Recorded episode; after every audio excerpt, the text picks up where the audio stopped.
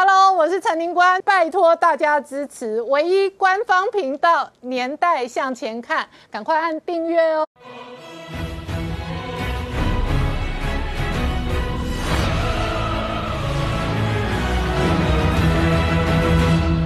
年代向前看，向前看年代。大家好，我是林官，欢迎我们忠实观众跟粉丝朋友扫描 QR Code 订阅《年代向前看》YouTube 官方频道。我们看哦，台股开红盘之后，每天创新高。不过今天台积电熄火。然而，二零二二年整个全球晶片短缺的问题，现在看起来无解。同时哦，富可敌国的苹果市值突破三兆美金哦，拉动哦整个科技产业未来后续的成长动能。苹果已经变成全球第五大的经济体，而今天。天林百里接受媒体的专访的时候，他甚至直接说：“他说元宇宙的商机将会铺天盖地而来。”好，全球科技在攻防的同时，习近平今天签下了军委一号令，要求全军要紧盯对手之变。同时哦，事实上，读卖新闻今天还评估认为中国攻台武统进入最后的阶段。好，两岸的关系还在批变的同时，倒数最后四天，中俄进入超级肉搏战。一方面哦，绿营。的大咖哦，全面拉台林静怡。另外一方面，媒体追踪传出来，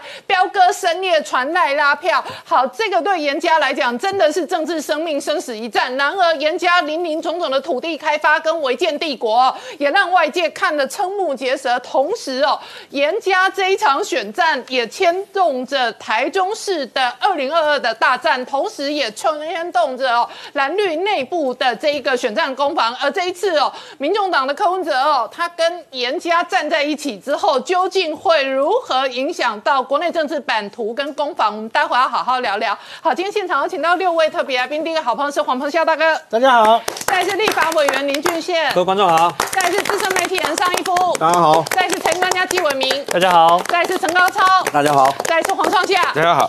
好，创下现在哦，中二进入最后大战，一方面牵动着二零二二的选战，另外一方面柯文哲都让柯爸爸、柯妈妈跟着插花，而严家林林总总的土地开发跟违建争议仍然在延烧。中二选战只剩最后几天了，这时候已经是总决战的状况，而民进党呢是发起的拂晓攻击，全面出击，所以从他一天一亮的时候，党公职轮流下去。陪着林静怡站街头扫街，然后晚上的时候一场又一场大型的造势，就是全军出动了。而在这个时候呢，你虽然白天你看到严宽恒只有一个人的武林，好像形单影孤，但是他们也发动了夜袭，在很多晚上十点半呐、十一点的时候，很多人的手机，很多中二选区的长辈们的手机会响起，因为他们赖传来了严宽严清标标哥跟你拜票，拜托你一定要出来投票。事实上呢，严清标这段时间没有站在严宽仁身边，是他在背后幕后的去拜访公庙、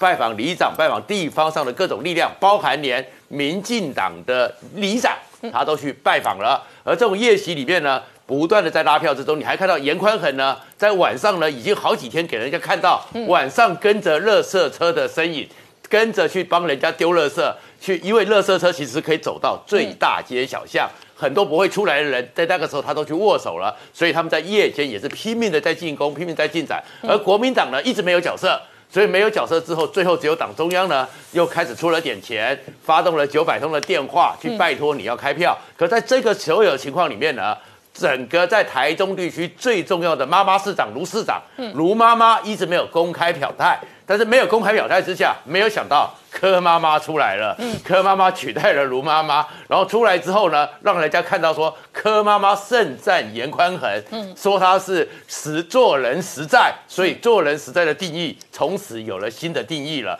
然后呢，生子当如严宽恒，哇，让大家觉得非常的很特殊。那事实上这一场呢是很特殊的刻意操作，为什么呢？他虽然是说柯妈妈带着柯爸爸去上香。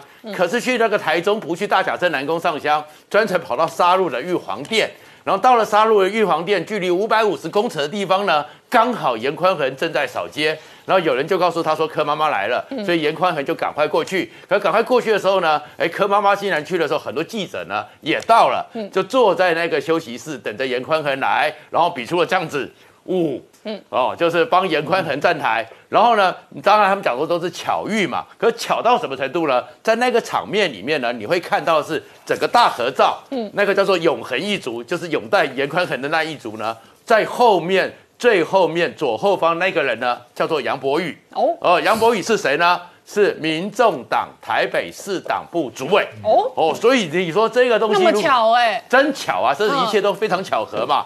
然后后面他们又去吃饭，嗯，然后吃饭的那个地点呢，其实又不是在沙鹿的市中心，嗯，还在周边的地方，所以也是专程定好的。所以柯妈妈也要去帮忙拉台。那为什么会是这样子呢？原因是简单，就是当你国民党面对严康衡的时候，你无从角力，也无从使力，但是呢，你总是在那边严家不管最后的结局怎样，嗯，有根深蒂固的关系。所以这个时候，柯文哲就想要来闯空门了。嗯，因为这边有空的，所以他就来闯空门。因为显然的，接下来二零二二的四亿元选举，哎，总是有一些人。嗯，那我现在对你严家来讲有情有义，我帮了你的忙，那到时候你是不是可以帮我一些人？嗯，等于是在这敲一个门，等于说试出一点部下将来的情谊。还有的是柯文哲二零二四，如果真的有心的话，因为他有那张门票。到时候你严家会不会帮他当中部的引路人？所以，看柯文哲的算计也都很清楚。但那创下我跟你讨论呢，柯文哲现在事实上民调低迷哦，他在中中二这一个地方到底还能够有多少的影响力？而且柯妈妈现身了，吹的到底是谁的票？吹出来的是支持严宽恒的票，还是讨厌柯文哲？结果支持林静怡的票。所以我跟你讲，但是后面民众党的台中市党部马上就要撤回那张合照。因为他们发现说这里面是两面刃，因为原因是什么呢？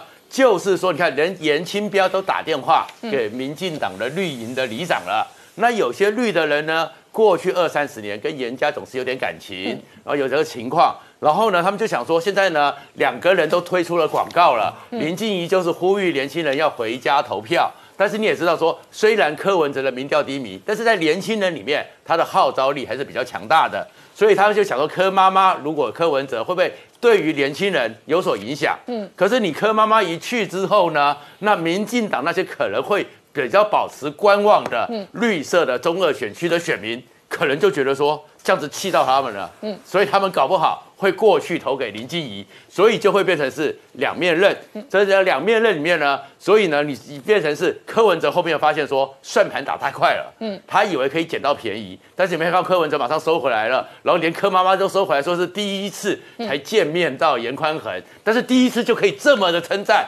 哇！我也想希望柯妈妈见到我一次，她也会这样子称赞我，生子生子当如黄创夏。所以你就看到说，其实就是 这一场诡异的局里面，其实连柯文哲都想要钻一点空门，钻一点空门，抢点抢点利益。但是是不是照他的如意算盘，还未必，因为严宽恒最近又出事了。除了是一个这个拦截终结的蓝线那个车站 B 八那个车站之外，还有的就是它的违建帝国，嗯，又出来了一个黄昏市场的一个争议了。而这个争议会造成什么效应，都在最后这几天持续发酵之中。好，那创下如果这一次哦中二的决战最后林静怡拿下了中二，会不会影响到年底二零二二的台中市长的选战？民进党的特色是什么？就是蔡思平讲的得寸。必然会进次，嗯，所以如果他又拿下了中二选区，那加上现在你会看到美丽岛电子报卢秀燕因为在处理违建的问题或什么的迟疑，那这个时候卢秀燕的好感度还有那个支持度都有快有点下滑，嗯，那这个时候如果人中二都能拿得下来，那民进党就会开始想说台中地区谁说？一定是打不赢，所以民进党一定会继续的攻击严家，然后攻击卢秀燕，希望能够把中部给抢了下来。好，那我请教高超哦，严家林林总总的土地争议，真的让外界大开眼界。昨天提及的是终结的新站哦，周围严家至少有五十笔的土地投资。今天追踪到的是严家投资的黄昏市场，事实上也是违建。对啊，那个我们知道那个沙鹿里面的三角黄昏市场哈，是一个非常有名的市场。那这这个呃，大家提到说你的违建怎么从黄昏市场也开始了？原来黄昏市场是他啊，严宽恒在民国九十九年呃买下的这一块地。嗯，那当然这块地里面后来当然按照他使用执照的这个面积显然是四百四十二平方米了哈。后来这个当然呃，最近很多的这个敌对营嘛，包括这个呃民进党就开始在起底他。为什么这个黄昏市场从四百四十二平方米现在变成一一九七平方米？那一下就是长胖。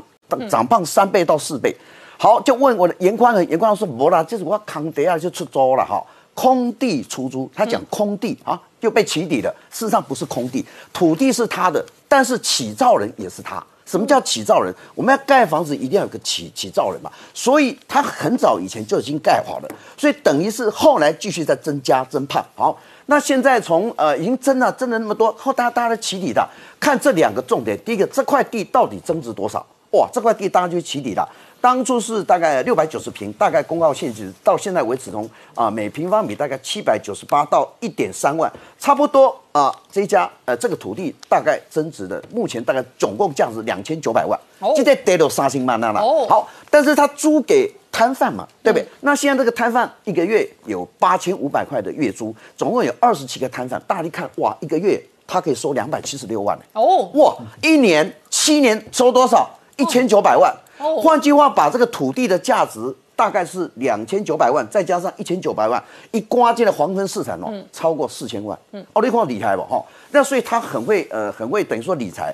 但是呃，提到盐矿，大家说，哎，那都发局现在要不要去拆？因为这是准违建吧，而且起造人是他。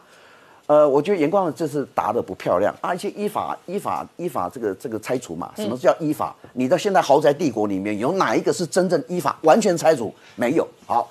那我们现在在另外一个案子，拆除的执行权都在地方政府，因为现在都发，所以都算是台中市的嘛。因为都发局，我觉得已经被媒体跟所有的我们的节目里面喊到麻痹了。为什么？因为人家国产局呃国产署已经这个前门打后到你这个呃。但是不得其门而入，你要告诉人家说，哎呀，我们现在这个呃，未来这什么依法什么东西？我觉得多发局现在是到底是闹空城，还是说不敢出来面对，还是说在选战时间他避而为之，还是说以拖待变，等严宽仁当选之后，嗯，哎，那就没有事嘛，所有的违建都是不可能的，就不可能去拆嘛，哈。那第二个重点，我去调一下那个刚刚提到终结的问题哦。这个是台中捷运站呃综合规划里面的一个公听会，在一百零九年七月十五号开了一个公听会。那这个公听会里面的哇，其实很精彩。我看到那个严立严立严立敏哈，嗯，副议长有讲了好多关于要增设正音站这部分，哇，提出很多东西哈。但是这个评估报告里面本来就打脸。这个严立明嘛，嗯，因为他打脸一个重点，哎，你今天正音站里面，正音站里面，你距离红光，你距离啊这个科技大学两站之间只有八百到九百米，不符合一般捷运站大概要一呃一千米到两千米的距离嘛，你太近了，哎，我请问各位，请问各位，太近干嘛要设两个站？所以因为要远，所以要才有距离的问题嘛。好，那现在大家起底说这个站里面有学问，因为我的好朋友王义川以前是民进党的前任。台中交通局局长，他今天出来爆料嘛？他说啊，正印站出来这出口是严家的土地哦，有两块是严家土地，地号二二五二二九。他说这两块土地总共加起来多少？四百四十一平。嗯，哎，各位不要看他现在是做停车场哦，no，他未来在这个出口正一站出口的时候，就符合捷运站的什么产业专区里面有说征收。嗯，然后这个土地将来做什么？就在正印站上面盖个联合开发。嗯，什么意思？就我土地是严家的，但是上面盖的是台中检疫局，然后未来怎么样呢？上面的不管是住宅或是办公室，可以呃所谓的分售，啊地方可以做分售，他也可以做分售。换句话说，至少严家至少拿回一半的所谓的建物。好，那大家就知道说，起底如果这四百多平里面都是他家的，那我请问未来还有五十笔四十八笔都在捷运站附近，你就发觉说。啊，它不是违建帝国，它简直是土地帝国啊！这就是我觉得现在在选前最大的一个一个弊病。好，我们稍后回来。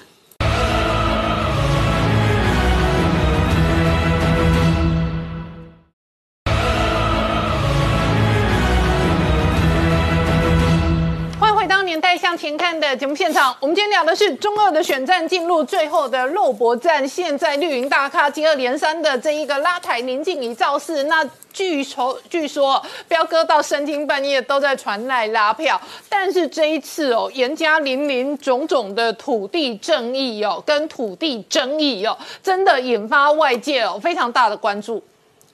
M 哥哈，呃，柯妈告诉我们说。南龙蝶欧北共，嗯，啊，为什么呢？因为你看柯妈告诉我们说，严宽恒，嗯，忠厚传家，他只是没有讲后面一句叫诗书记市场，嗯啊，他只让我们知道说啊，严宽恒原来是忠厚传家。忠厚之家啦，对不对？所以在这种状况之下，那当然对于绿营来讲，这压力很大啊。你要如何的啊，能够呃扳倒这么一个忠厚之家，在啊这个中二选区这里面长期的经营，嗯啊，固然这个呃不不论怎么讲啊，这个忠厚传家的在这个地区的这种生根啊，那的确是绿营不可小觑啊啊。那么现在最大的问题在哪里？就是说整个绿营在这个区域的根还扎的不够深了，所以主要还靠空战。但是呢，这个从来的战争呢，完全不能靠空战，嗯，陆战还是最后的决定。所以目前这个这位忠厚之家的严宽恒啊，他们的陆战是怎么样子的，让人家摸不透的，九地之下是怎么钻的？当然有很多的消息传出来啊，譬如说他们现在正在努力在哪里？努力在雾峰，因为第一个乌日大概是他反不过来了啊。那呃大乌龙来讲，呃这个大理呃呃这个还有呃大肚大大肚大肚跟这个龙龙井来讲啊，他们应该是可以赢的啊。那乌日传不过来，所以他把重点放在雾峰。雾峰这个地方在中二选区啊，也是人口比较多的地方。嗯，那代表说他其他几个地方，他他认为没有问题，所以雾峰成为说这场选战的主要的拉锯战。嗯，那么最后的决定在哪里？真的是啊，谁都不敢讲。为什么？因为我们谁都不知道说那一天回乡投票的人是不是能够达到我们林呃林医师的预期。嗯啊，这个就是决定这场胜负的这个关键所在。但是政治啊，有的时候不是看一时，也要看长久。这一次的选战的整个过程，也让我们对于这个忠厚之家有更多的了解。嗯，譬如说啊，这么多的土地啊，这么多的呃违建啊，如何的能够受到地方政府的后代啊啊，这个真真的是呃这种的影响，嗯，还是在很多人心里面会发酵的。嗯，所以这种发酵显然对于二零二四会有一定的影响。嗯，这种的影响可能就是我们未来要看的。当然，这一次最后这几天啊，不论如何，我觉得说台湾要向前行。嗯，台湾的民主要不断的深化，台湾的民主要不断的健全。每一场的选战都是一个试验。嗯，都是看台湾不进则退，如何的让大家的在实目所视、实指所指之下，到底哪一个才是我们要的政治？嗯，到底哪一个才是我们要的家族？所以今天呢，尤其是啊，白色以这个白色革命啊来起家的民众党，你可不能够欧北来哦，哈，你可不能欧北算，你一定要清清楚楚的摆明你的立场嘛，对不对？啊，柯妈有的时候啊年纪大了迷走，对不对？那可能都有可能嘛，啊，不小心碰到谁，对不对？但是民众党作为一个这个目前的一个主要政党之一，你你可不能够这样迷走，不能够推诿，一定要明白的表态，到底在这场选战里面，你的黑白标准在哪里？哎，我请教郡县委员了，这一次严加林林总总的土地开发争议哦，确实让外界大开眼界。那这个确实也是地方派系跟地方政治人物长期以来最大的一个政商挂钩的这一个政治投资数。你会发现哦，地方政治人物他从政的薪水事实上是很低的，可是土地开发发大财的利益价值是很大的。这个政商挂钩啊，我想严家啊给我们看了一个最完美的典范。嗯，你而且他是多角化经营，他什么都做，炒土地啊，用华温市场，嗯，就基本上也是土地了，哦，然后盖房子啊，做营造啦，做土地开发啦，现在沿着捷运投资啊。所以今天呢，我我我先问一句，台中黑派啊，黑派其实有大大小小庄脚啊。那你每次选举，你们都这么辛苦的支持严家，那人家是规划旁移，还是有雨露均分？嗯，另外不能叫喝康。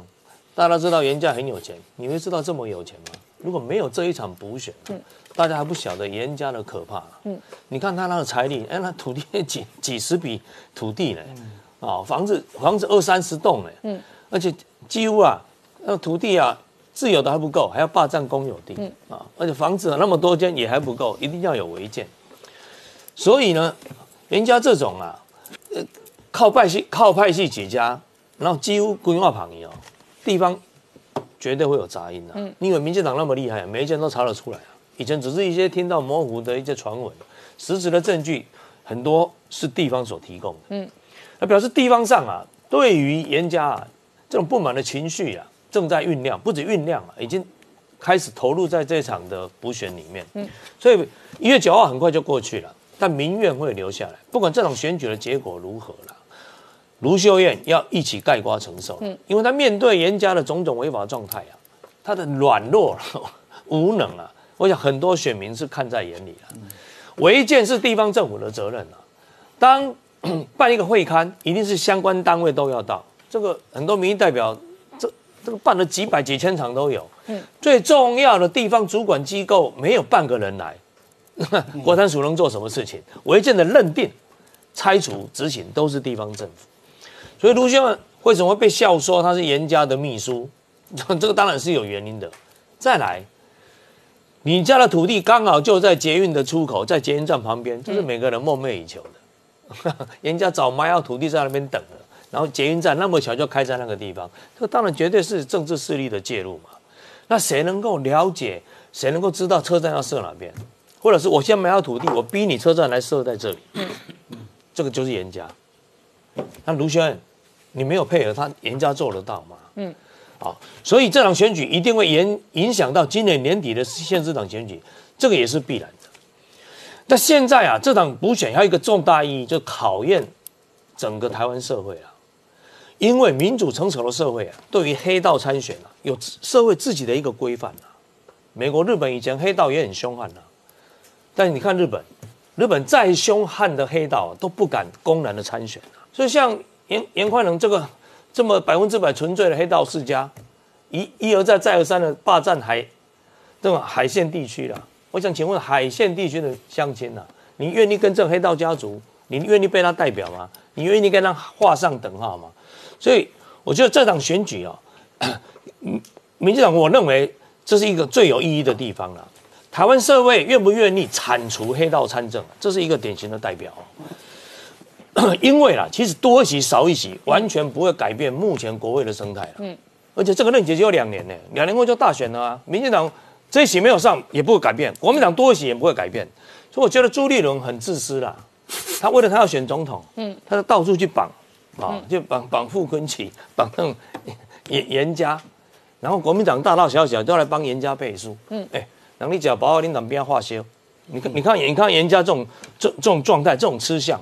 我觉得实在是太太贪了，嗯，哦，所以 所以这场选举当然会影响到二零二零二二接下来的市长选举，嗯，但是啊，由目前的那种所谓这种很接近啊，我我认为啊，没有人敢说谁一定会当选，嗯，因为黑道在经营地方有他的一套，嗯，我常形容啊，他们就是哦娱乐人民，照顾乡民，嗯。嗯，他一一。加价加他们啊，什什么都要，但是他对地方非常照顾，所以为什么常常有说啊，什么地方一定输，谁一定输？他庄脚绑那么厉害，嗯，那也确实，所以人家厉害的地方，我从来没有看过呢，啊，那个那个选举投票有人在门口按码表。嗯，好像远远的地方用望远镜看我们的人来投票没？嗯，选民谁投谁，他都认得，他都记得。这台湾没没，真的没有政党做得到啦。就他们这，你这个欧欧德卡我抖了。哎，那个通路也要很绵密耶。那你要每一个开票所在那边按码表或者拿望远镜，那也要派很多人力耶。连政党都做不到，只有这种家族做得到。嗯哦，所以这场选举其实它有非常深刻重要的社会意义嗯，一月九号就要到了哈。我我认为这场这场选战啊，就看海线相亲的要给。台湾人民呢带带来什么样的一场，把黑道家族能不能铲除啊？好，我请教义夫。好，我请教义夫，你怎么看这一场选战？我觉得这场选战哦，打到现在，其实就像刚才俊宪说的，其实拉得很近。嗯嗯，哦，但是开票过程会不会拉得很近，不知道。目前为止，只是感受到拉得很近啊、哦然后各有各的想要突破的地方呢。你看，民进党就想要突破杀戮啊，嗯嗯，那严家就想要在雾峰上面可以斩获啊，嗯，那一个是在乌日想要大胜啊，那一个是在乌日想要少输为赢啊，嗯。那大肚跟龙井，大概龙井是比严家的优势啦，大肚大概也还可以啦，所以你算来算去，决战就大概就杀入乌日雾峰啊，嗯，这三个地方在打嘛。那打到现在，其实呃，在讲房子的事、怎么的事，其实对严家的选票大体上是没有影响，嗯，没有影响，但对谁的选票有影响？第一阶段我打你严家是为了要让你减分，嗯，是为了让你在组织盘里面的选票的拓展空间萎缩掉，嗯，我萎缩掉，我先减你的分。那现阶段呢，民进党要做加分的动作了嘛，就开始大咖去啊、扫街啦等等，他开始要做一些加分的动作。那其实打尾建。呃，你要去减严宽恒的票数，几乎是边际效益趋近于零了，因为早不投的早就不投了嘛。那为什么还要打？那为什么还要打？现在是要打仇恨严宽恒的票啊，那就是还有年轻票、空气票，赶快回家。反言反严不一定挺绿啊，哎对，啊对不对？好，呃，不喜欢严家不一定挺绿营，不喜欢严家不一定挺林静怡，但持续打下去，让你对严家的厌恶度。再拉高到说我要去投另外一边了，嗯嗯，好，所以后阶段在打沿线阶段的，在一不断的还在在攻击人家，其实某种程度上是为了呃对人家的不满的值拉高到让你有动力去投林静怡，嗯，所以前一阶段跟后一阶段的走向已经是完全都不一样了哦，都不一样。那里面呢？当然，我们看到很多民进党都下去，但是你看到国民党都没有嘛？对。那国民党党团看到民进党党团这样冲下去，也打电话给严家，也说需不需要我们下去？严家说谢谢。嗯嗯嗯，谢谢。那当然，韩国瑜已经出来了，严家有找韩国瑜吗？没有。谢谢。他们只要两个人，嗯，一个叫江启臣，一个叫鲁秀燕。嗯。为什么？符合他们的在地。在地牌，那为什么昨天冒出柯妈妈？柯妈妈这是事先 安排插花吗？这个是有人牵线的啦。我就说蓝绿打到一半，白派来插手啊，呃白呃蓝绿来蓝绿打成一片混乱的时候，白突然插进来了，一颜色嘛秒了一下就给你跑绕跑出来播版面这样。但是他现在最大的问题，其实这是说乔玉，我相信政治上巧遇我们都不相信，就好像二零一八年呃柯妈妈也在。新竹城隍庙会巧遇民进党的林志坚呐，这我们都不相信是巧遇了啊！当然是中间有人牵线在安排的，嗯但是在那个过程当中，其实就真的是一刀两刃啊，真的是一刀两刃。第一个就是当然你一面严家你一面延续里面的沙盘是讲到说，其实科的最大影响力还是在年轻人，嗯，呃，塑造出。科的呃过来这边语言比较亲近的过程当中，是不是年轻人转向，跟甚至于说阻挡一些呃台北市啊什么年轻人不要反向投票？哦，哦，这是一个效益。哦，好。但是刚才特别谈到嘛，严清标都跟民进党的议那个里长打电话在谈嘛。嗯。那换言之是什么？就说严家跟民进党体系里面并不是不熟。嗯嗯。他在地方服务过程当中，他有浅绿的票，嗯嗯嗯，那绿的票呢？大概现在阶段听到柯文哲就感冒，嗯，所以他又有另外一个传出来是里面浅绿支持严家浅绿的人就很不想看到柯的人跑过来，嗯，所以他是一刀两刃，但是选到最后了，只要有利益就先拿了吧，尤其是返乡这一块可能。量的多少会决定选举的胜负嘛？嗯，所以这一块先。所以要看天气呀，对不对？好天气可能有比较高投票率啊。当然，他最后啊，刚才就谈到他希望的是江启臣跟卢秀燕嘛。嗯，那江启臣没有问题啊，江启臣陪扫街什么都走。那现在就是卢秀燕那个落寂落离我们稍后回来。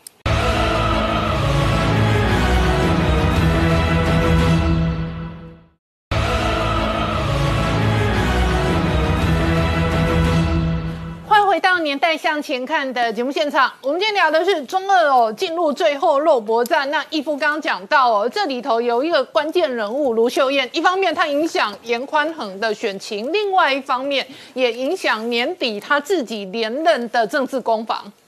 这一定的，就是民进党现在就是说什么，我们有一句台语叫做“我蒙拿甘塞口”，有没有？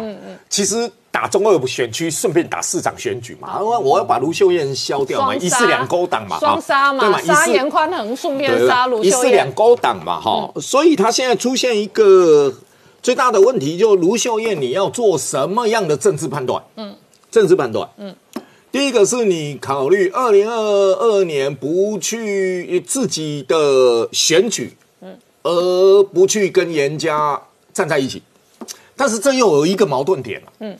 就你岩浆的处理过程当中，你认为选完以后市议会会放过卢秀燕吗？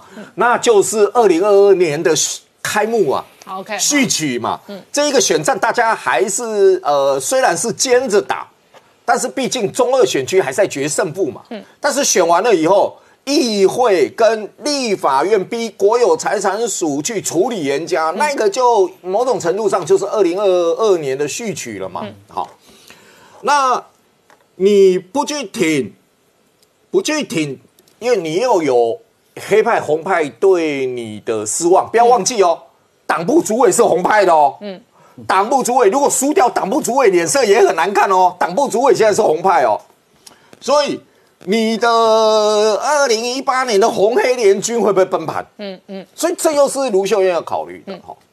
然后另外一个比且他的较让他红黑联军哦，如果受到冲击的话，就会直接影响到他连任的对啊，对啊，对啊。。然后还有另外一个问题哦，就是说你如果距离太远，嗯，如果中二选区不幸输了，嗯，好，那大家会不会检讨卢秀燕？嗯，还有一件事，当初公投败公投选举的时候，台中市三败一胜哦，嗯嗯。但是逃过劫难是因为有个侯友谊三胜一败变战犯在被打哦，啊所以逃离哦。啊，但是如果这一战如果袁匡衡不幸输掉的话，在检讨过程当中，三败一胜会不会一并拉起来啊？你看三败一胜，你你也不表态，你像市长呃那个中中二选区你也不表态，那国民党算起账来，我觉得卢秀燕可能会比侯友谊惨一点。嗯，因为侯友谊至少三胜一败哦。而且国民党现在又很混乱，因为韩国瑜复出之后，深蓝韩粉哦，立刻跟着他走。所以，呃，卢秀燕最后的政治判断是什么？嗯，就是说我宁可牺牲一点，我走，我去挺严家了。嗯，哦，那挺完严家，至少在年底选举，红黑红黑联军不会破局。嗯，那我挺了，如果赢的话，我至少不被检讨，我我我的公投也不会被拉出来检讨。那他可能会失去的是一些。呃，浅绿认为你做的不错的，跟中间选票，因为这涉及到补选，涉及到公权力的问题。因为从罢免蓝绿对决、公投蓝绿对决、补选民进党把它搞成蓝绿对决，里面又涉及到你政府的公权力执行，嗯，所以一连串让他的满意度从八月到十二月降了将近十个百分点。对，所以这是卢秀燕最大的麻烦。那当然你，你回过头来就是说，卢秀燕现在是国民党里面除了侯友谊以外，毫无疑问的第二大诸侯嘛。嗯嗯。哦，那你第二大诸侯往上看的时候，你又看到了朱立伦跟赵少康跟那个韩国瑜韩国瑜嘛，哈、嗯。那当然，其实坦白说而且这些都成事不足败事有余，对。比如说成票不足败票有余。哎，所以你看，为什么呃，二零二零年严家是挺韩国瑜挺到这个地步，嗯，但是这个时候却没有跟韩国瑜开口说来帮我忙，嗯，因为选举考量，对，选举考量哦，我要扩大我的本土等等的一些票源，那可能一来会激起本土票源的反弹，加上民进党利用韩国语次扩大他的选票，所以他们也不希望了，也不希望，这已经纯粹不是。呃，人的考虑了，而是纯粹一个选举选票在那边拨算盘的考虑了。嗯嗯。当然，你国民党这样的大乱情形之下，当然主要还是上面那四个人嘛。那四个人，呃，朱立伦，哎，中二选区也不需要朱立伦。侯友谊，中二选区严家也不需要侯友谊，也不需要韩国瑜，嗯，因为都不需要，也不需要赵少康，都不需要，因为他们打的是什么在地，所以他们只要卢秀燕跟江启臣，所以这一场选战最后看卢秀燕出不出来。那国民党的大乱呢？那是那是后面二零二四年的问题。那二零二四年的问题，当然你二零二二年。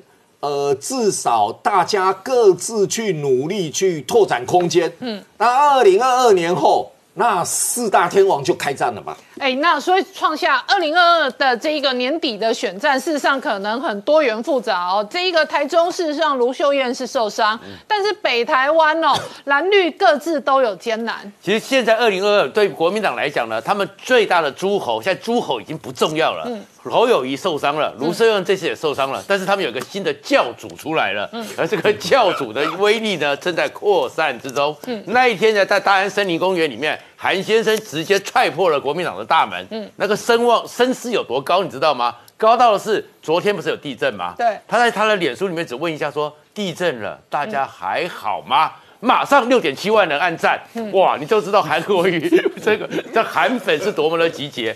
所以现在韩国瑜就造成的是整个国民党在年底选举里面的一个复杂度。当然了，因为是五都的市长或县市长一对一的选举，所以他们要过半。可是现在最麻烦是什么？还有议员的选举，而这些议员里面会发现说，我要靠谁有最好的选票投机管？嗯，因为他们是复数选区多席次，所以呢，他们就只要抓到韩国瑜，嗯，抓到韩粉，他们就有那个最好的投机款。所以你现在现在看到什么？罗志强啦、游淑慧啊。这些战斗蓝呢，又跑去跟韩国瑜说我们一起吃饭了，把照片给放出来了，就是代表着他们是跟韩国瑜要蹭韩粉的票，对对对，要韩粉的票了。所以弄到最后呢，是赵少康也要出来讲说，我早就跟韩国瑜吃过饭了，所以不然的话，他的战斗蓝可能正宗教主的身份，张亚中和赵少康都是。只是一个替代品，嗯，又要回去了，所以在竞争。但是整个赵少康就开始要想要跟韩国瑜合流，嗯，然后后面就想说，你呢跟朱立伦呛瞎了。年底的时候，看他们愿意跟谁合挂看板，嗯，那这样看得起来，当然是指韩国瑜比较多，朱立伦比较少。所以整个朱立伦的布局，还有这些诸侯，显然韩流。那当然，民进党是心中一定是雀跃万分，只是林进轩委员这边装着好像很严肃的样子，但是。但是民进党也有难题呀，民进党的难题在哪里呢？民进党的北台湾事实上也不好选啊，双北桃园事实上都是艰难啊。阿扁不是先前讲说民进党保七就已经很难了吗？嗯，那现在会看到的局势里面会是。坐四望七哦，你就看到这个落差有多大。数学怎么算的？这数学怎么算的？首先是说，比如说他们现在还在开临时会嘛，然后要开要开临时会要上去嘛。那个柯建明为了双族合并的事情，要去讲这个地质法，讲了三十八分钟。然后结果呢，好像下面还是不买单。这个地质法这件事情造成的是新竹市，现在民进党是压力很大的了。然后，所以老柯可能临时会还是准备要硬干地质法，没目前是没有过，所以可能就会推下去了。可是这件事情对于新竹市已经伤害很大了。在基隆那方面的话，不要忘了，基隆方面谢国良的底盘还是很强的，所以民进党能不能抢守住又是问题。而桃园这边郑文灿不断的下滑，而且最近又出事了，最近的疫情又出来了，所以现在民进党在整个北部原来设也就很难了。那至于本来他们有个王牌叫做陈时中，嗯，可是陈时中最近的整个声量也是快速的下滑，然后在下滑情况之下，就算他最近声量最高的时候是什么？是没有戴口罩喝酒那个唱歌的时候。然后就算现在国庆让他去领唱，他的声量都没有起来。然后当然另外有一个人是比较低调，所以现在又传出了是不是陈建仁？那陈建仁声量不高，因为他时常很少公众活动，但是好感度是一点一。然后陈建，然后陈时中只有零点六九，嗯，所以陈建仁的好感度也比陈时中高，所以现在绿营内部有人点名双城转战双北这样，所以说他希望是开开成双城转三北，可是你就看到这样的一个情况，就算侯友谊下滑，你有没有能力透过陈建仁去挑战？然后六不通过陈时中去挑战，那陈建仁能不能打败蒋万安？所以现在民进党真的就变成局面也变得很特殊，做事忘期，因为有三个地方恐怕都是也是非常危险的。好，我们稍后回来。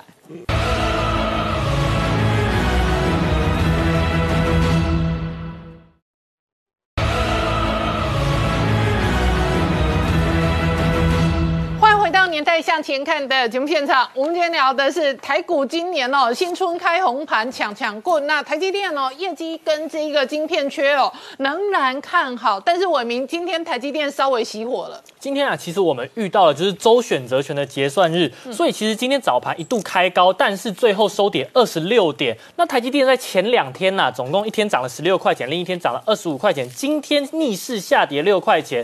那其实今天不只是台积电比较弱势，那联电其实也没有太太大表现，上涨零点一块钱。不过啊，我们看到今天的强势股，当然就是属于红海集团莫属。因为啊，今天不单单是红海的股价表现特别的好，那红海旗下子公司叫做华汉，华汉呐、它在这边听说要切入元宇宙，而且 Google 还要入主，那总共斥资十一亿元，那总共它会有持股四点六 percent，所以在 Google 进来的情况之下，哎，整个红海集团就全部都起来了。所以我们看到红海啊、华汉呐、还有他们下面的正达这三档股票今天的表现都非常强势。但是另一方面，我们看到像是一利电、华孚、英记，哎，这些东西他们的今天的股价表现好像就比较弱势一点，因为前阵子他们的表现比较强势。那在 HUD 也就是所谓的抬头显示器啊，它的热潮哎可可能已经稍微过了，筹码松动的情况之下，今天的股价相对的表现比较弱势一点，那可能需要一点时间整理，才有机会再继续往上走。不过啊、我们看到啊，最重要的还是在今天我们看到了一个消息，就是所谓的哎新展发布了一个新的台湾经济预测。那他在这边的经济预测啊，认为台湾在二零二二年的经济成长率会来到二点八 percent。不过啊，以我的观点来讲，大概这个估计有一点低，因为中研院估是三点八五 percent，那主计总处是估四点一五 percent。那二零一九年的时候，我们看一下新展它估多少，它其实估一点九 percent，但实际上面二零一九年台湾的经济成长率是二点七三，所以其实新展在过去一段时间它的估计都相对的比较低一点。不过除了经济预测以外，他也说了说半导体产业将会是今年，就是二零二二年的继续的哎还是一个亮点，因为在 AR 自动驾驶啊这些高速运算以及整个民生需求的带动之下，那整个半导体的需求还是会维持非常的强劲。嗯，另外我们看到整个研究机构也说了，二零二二年这个晶片的销售量有望继续成长九 percent，那销售的金额也会大于六千亿美元。最主要是因为我们看到了多国政府都因为最近这一两年啊晶片缺货，不断在扩增产能，那想办法让整个供应要回到正常化的状况。Intel 的执行长基辛格也说了，这样子的缺货状况会维持到二零二三年。不过研究机构也说了，这样子的晶片在需求高速成长后，可能会慢慢放缓，所以这是大家要去留意的。那再来啊，我们也看到了半导体协会 SIA，它公布了二零二一年前十一个月半导体的销售金额，已经来到了四百九十七亿美元。那这样的年增率已经有高达二十三点五 percent，这个数字很惊人。那也是因为受惠于二零二一年整个终端需求的大爆发以及新科技的题材，所以说虽然只有公布前十一个月的数据，但这十一个月数据已经超越了二零二零年整年。那我们啊就看到了整个半导体产业这么的火热，全国诶全球的政府都在不断的扩产，硬体设施非常好弄，你就是东西钱砸下去，厂盖起来就好了。但是人才的缺口啊，这边没有办法一朝一夕就起来的。所以啊，各国政府啊，除了就是在盖厂以外，还要想办法去把人才的缺口补起来。那其实我们看到半导体，它已经算是一个相对比较高度自动化的产业。不过他们在一些精密的仪器上面，还是需要很多的成熟的工程师来去做操作。所以我们看到中国啊，它在这边已经有十二所大学建立了有关于半导体的学院，那包含像是北京大学跟清华大学都是。在二零二零年，我们看到中国大概它的人口，诶，他们这样子的劳动力的缺口还有二十五万人，那这样的趋势其实还会延续下去。那其实台湾最强的半导体就是台积电嘛，嗯。台积电连续两天大飙涨，就是我们在整个第一个交易日跟第二个交易日就涨了四十一块钱，市值也爆冲了一兆元，嗯。非常的惊人。那这样子的话，其实就是法说会的行情提前开跑嘛，因为法台积电法说一月十三嘛，对，一月十三号，其实市场对这个法说会是很有期待的，那股价就已经先拉了。那也是一样，受惠于先进制程的需求，再加上去年其实已经有涨价一波了，所以啊，我们就说了，法人估计这样子台积电的财报会非常漂亮，全年的 EPS 有望来到二十九块钱到三十块。那台积电这样子的财报独抢，其他的半导体厂会不会一样抢呢？陈星在这边说，哎、其实不一定哦，因为晶片的这样子短缺状况可能会在二零二四年就变成过剩。那他说啊，啊，其实这样子过剩的状况是在限制于哎成熟制程的部分，先进制程其实不受影响，因为全球会做先进制程的就是台积电跟三星。那台积电啊，他认为是在唯一一间半导体供应链里面能够维持二零二零年这么强劲财报的一间公司。那元宇宙这样子的新科技也会去推动整个半导体的供应链前进。所以啊我们看到台积电它不断的在台湾设厂，包含像是在高雄，还有前阵子说要在台中，那这样子的高雄设厂已经在二零二二年预计就要开始动土了。原本啊，我们看到其实台积电之前有盖了一个三 D 的先进封装厂，嗯，那它并不是在科技园区，可是因为台积电很喜欢科技园区，所以后来啊，这一个呃三 D 封测的厂商，哎，它就变成了纳入竹科的这个竹南的园区范围里面。那其实为什么要去科技园区？因为业界指出了科技园区有行政的单一窗口，比较好沟通。对，那除此之外，它还可以在国内就不用交进口税、出口税，对还有加值税，所以税务支出上面也比较优惠。而且我补充说明哦，台积电目前纳入这一个先进制程的这一个厂哦，纳入竹科的竹南园区哦，呃，竹科的竹南园区地址就在苗栗竹南。对，是苗栗再给大家补充说明一下，我真的受不了一大堆人听到竹科就觉得全部都是新竹对对对。那但是它确实是特殊的园区，它有单一的行政窗口跟进出货跟报税，那这个对台积电的管理来讲会比较方便。可是它的地点就在苗栗竹南，它的地名跟所属行政单位叫做。竹科竹南园区，对，谢谢宁关姐的补充。那其实，在高雄也有一样的状况，因为台积电在高雄盖厂，目前也不在科技园区里面。那我们未来认为它还是会被纳入科技园区。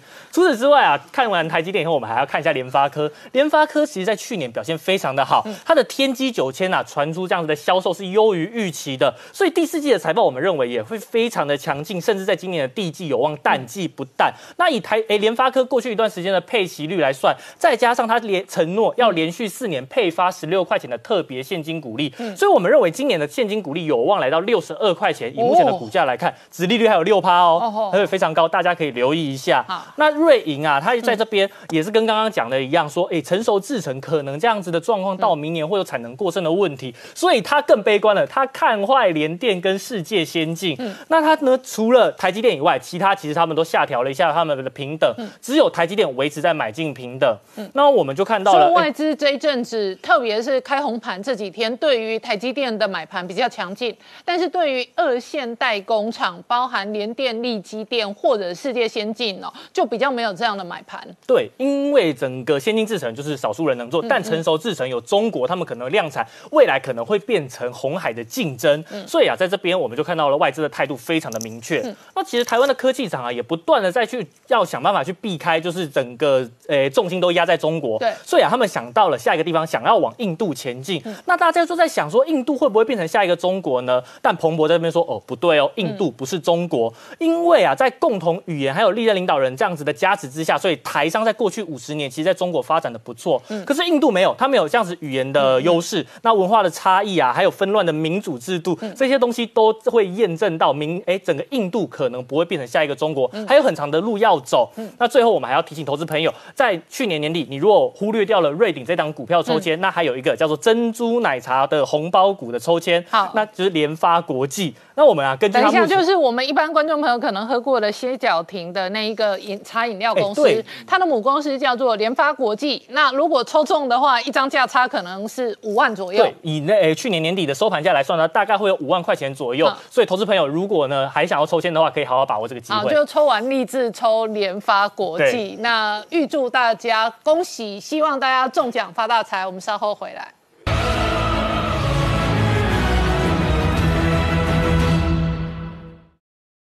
Hello，我是陈林官，拜托大家支持唯一官方频道《年代向前看》，赶快按订阅哦。